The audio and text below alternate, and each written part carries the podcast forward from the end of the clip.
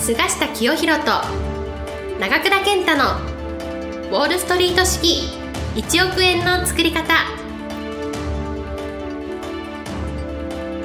この番組は世界のお金を動かす金融街ウォールストリートで世界トップクラスの実績を残した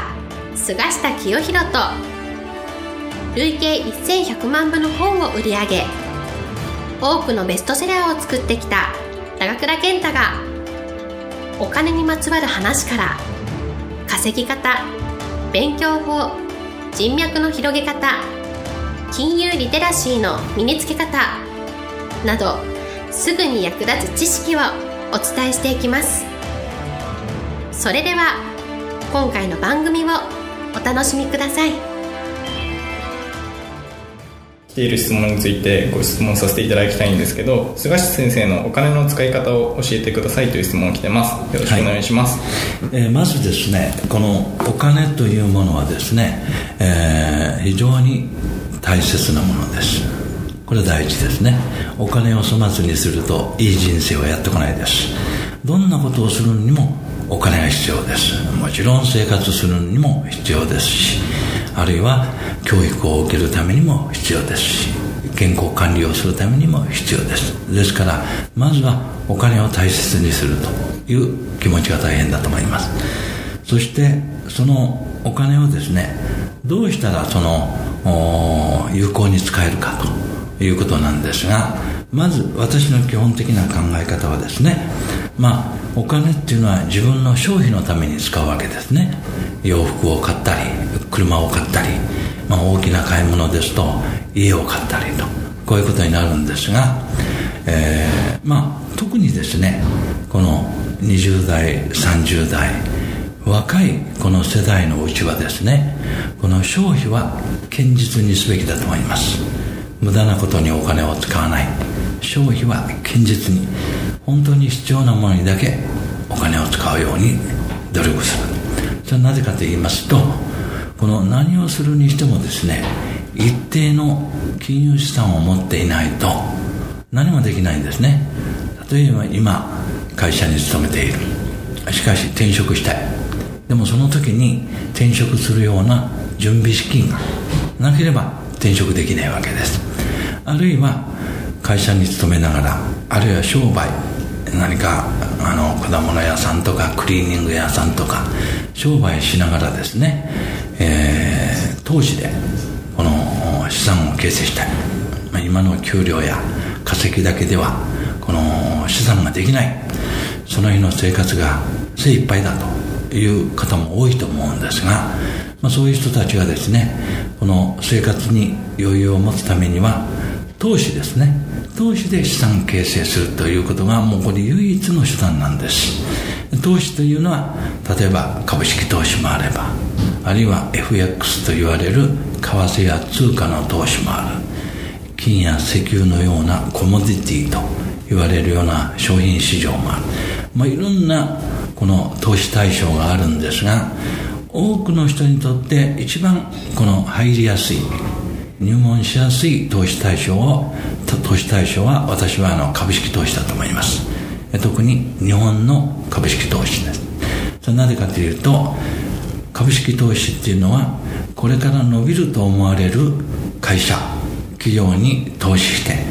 株主になってその会社が成長していくことによって自分の資産も増えていくと。いうことだから分かりやすいわけなんですね。だから自分がよく分かっている分野例えば自分が勤めてる会社はこの会社はすごくいいと。これからもっと伸びるんじゃないかと思えば自分の会社の株買えばいいわけですよ。上場されてればのことですけどもね、えーまあ、そういうことでこの株式投資などを含めてですねこの、えー、資産を形成するというのが私は20代30代の方々にとっては特に大事なことだと思います。まあ、あいわゆる自分の両親や祖先が大金持ちでですねもうすでに資産が何億もある人は別ですけれどもそういう人でもですね本人にこの金融資産を管理する能力がなければですねその資産を失うということだってもういくらでもそういう例があるわけなんですね、えー、間違ったものに投資すると。それによって資産がもうゼロになってしまう。こういう例も多数あります。だから資産のあるなしにかかわらず投資の能力を磨く。投資頭脳を持つということはとっても大事なことなんですよ。なのでですねこの若い時代はできるだけこのお金の使い方では消費は堅実にしてそしてできるだけこの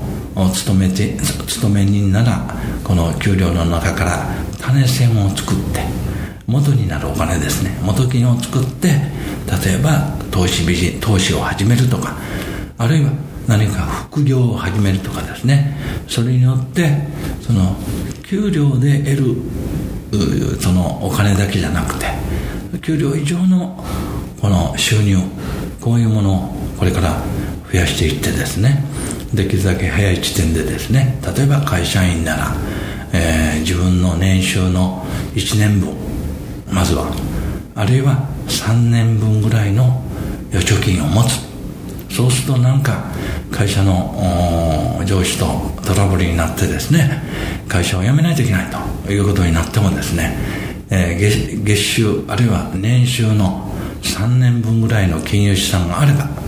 3年間の間余裕を持って次の自分のビジネスチャンスというものを狙えるわけですね。ところがそういうものがほとんどゼロだったらもう会社を辞めた後数ヶ月で路頭に迷う。あるいは会社を辞めなくてもですねこの病気になったりする入院したら、えー、金融資産がないもう独身であろうが家族があろう家族がいてもですね、まあ、家族がいた方がさらに困るわけですけどそういうふうになりますのでまあ私はお金の使い方という点で一番大事なことはまず消費を堅実にやってこの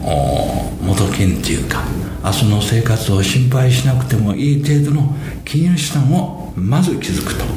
そして余裕が出てくればですね。まあ前回お話したように自分を磨くためにお金を使うこれには惜しむなと。こう言いたいと思います。まあ一定の金融資産ができてからの方が本当はいいんですが自分を磨くためなら